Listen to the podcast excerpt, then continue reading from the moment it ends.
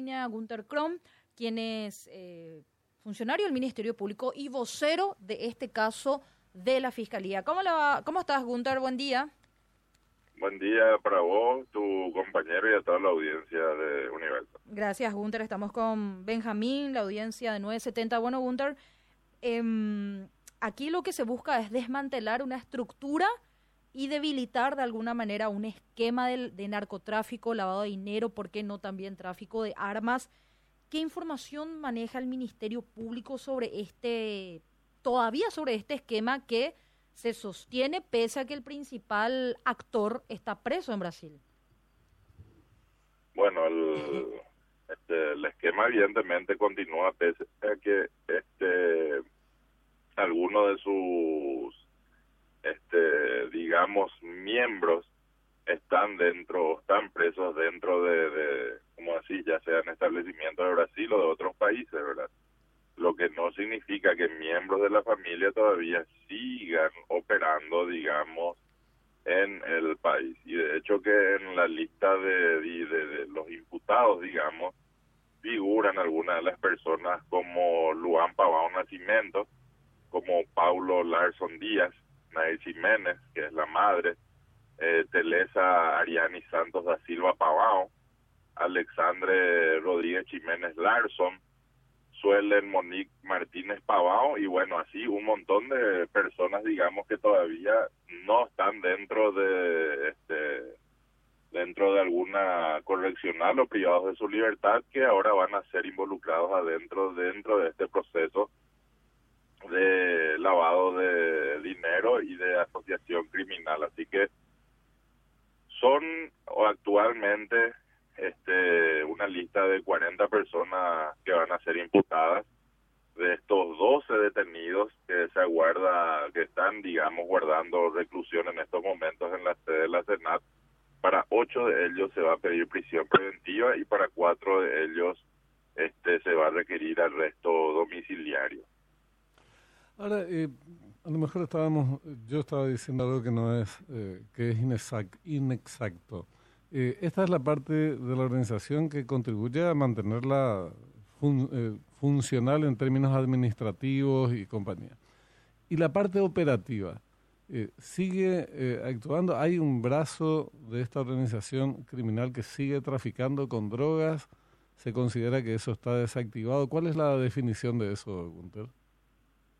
Probablemente con esta investigación se logre ver si es que existen ingresos que no puedan ser justificados, que vengan de afuera, que digan o ameriten, digamos, de que puedan seguir este tipo de operaciones que generan dinero o directamente ya es la generación de rentas a través de estos bienes que fueron ingresados directamente al sistema este legal, por decirlo de alguna manera, justamente con la ocultación de la titularidad de, dichos bienes.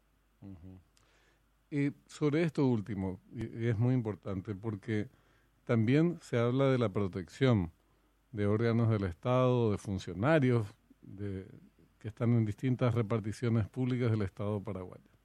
Eh, ¿Hasta qué niveles esto puede avanzar o, está prevista por lo menos qué es lo que se ve en, eh, como resultado de las investigaciones?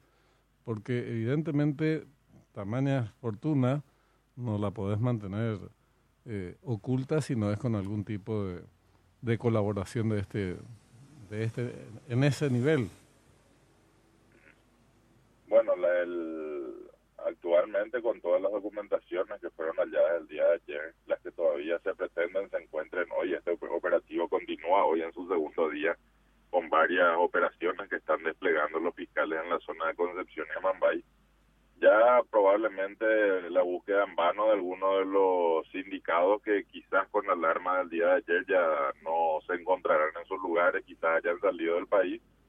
Y todos los elementos que se juntaron el día de ayer, más lo que se recolecten el día de hoy, así como los informes que se soliciten después a los bancos, porque ¿qué es lo que pasó ahora, Benjamín? Se identificaron cuáles son los bienes, se identificaron cuáles son las empresas. A partir de ahora queda solicitar la información de las transacciones que pudieron haber realizado estas empresas para ver si posiblemente de por ahí salieron alguna de estas transacciones que pudieran haber terminado de alguna forma de A u B manera, digamos, pasando a formar parte del patrimonio de algún funcionario público que no tenga cómo justificar esos ingresos o que tenga la forma de justificar estos ingresos, pero esté en sociedad con alguno de estos elementos, ¿verdad?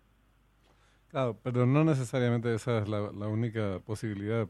Por, ahí se puede retirar eh, del mismo dinero que eventualmente se reciba eh, o se siga recibiendo, como vos decías, eso es algo que todavía no sabemos, y de ese dinero no declarado, no, no blanqueado, ni, ni, ni que se haya intentado blanquearlo, ya directamente se, se a este tipo de pagos.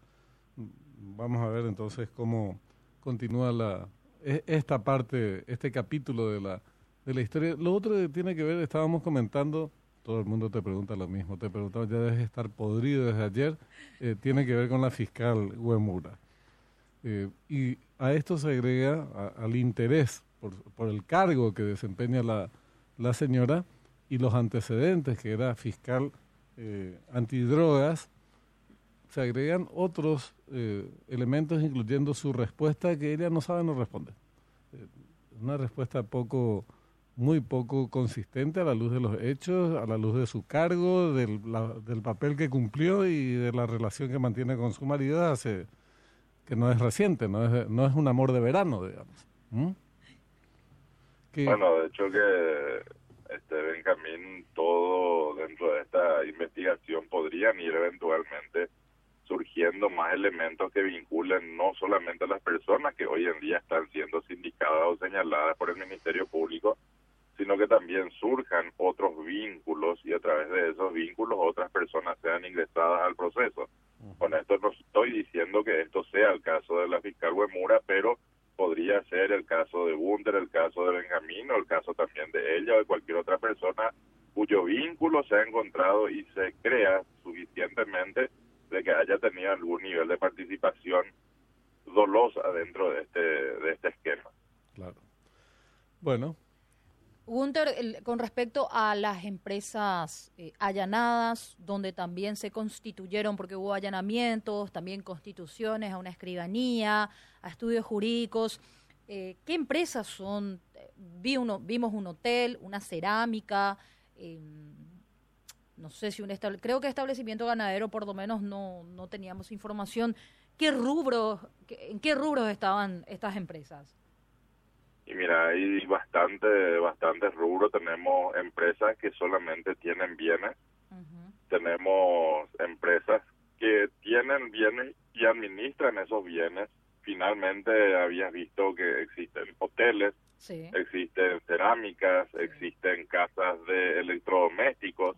El día de hoy el enfoque está justamente en establecimientos agropecuarios que están en estos momentos accediendo ya equipos del Ministerio Público con las órdenes de allanamiento, fue en compañía de funcionarios de Senavico como para hacer un conteo y digamos una mesura, identificar el terreno, saber hasta dónde va, ver quiénes van a quedar como administradores de eso, contar el ganado, ver qué unidad va a quedar a cargo de todo eso. Entonces, eh, es una gran cantidad de empresas que manejan distintos tipos de bienes y servicios.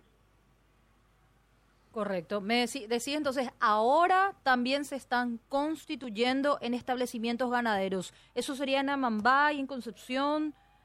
En la zona de Concepción y Amambay en estos momentos están realizando estos procedimientos de identificación de estos bienes vinculados al grupo, el segundo día de operaciones. Y también vigentes órdenes de captura. La Senada había informado cerca de 30, vos decís ahora 40. Bueno, las personas imputadas son 40, o sea, más de 40 personas imputadas.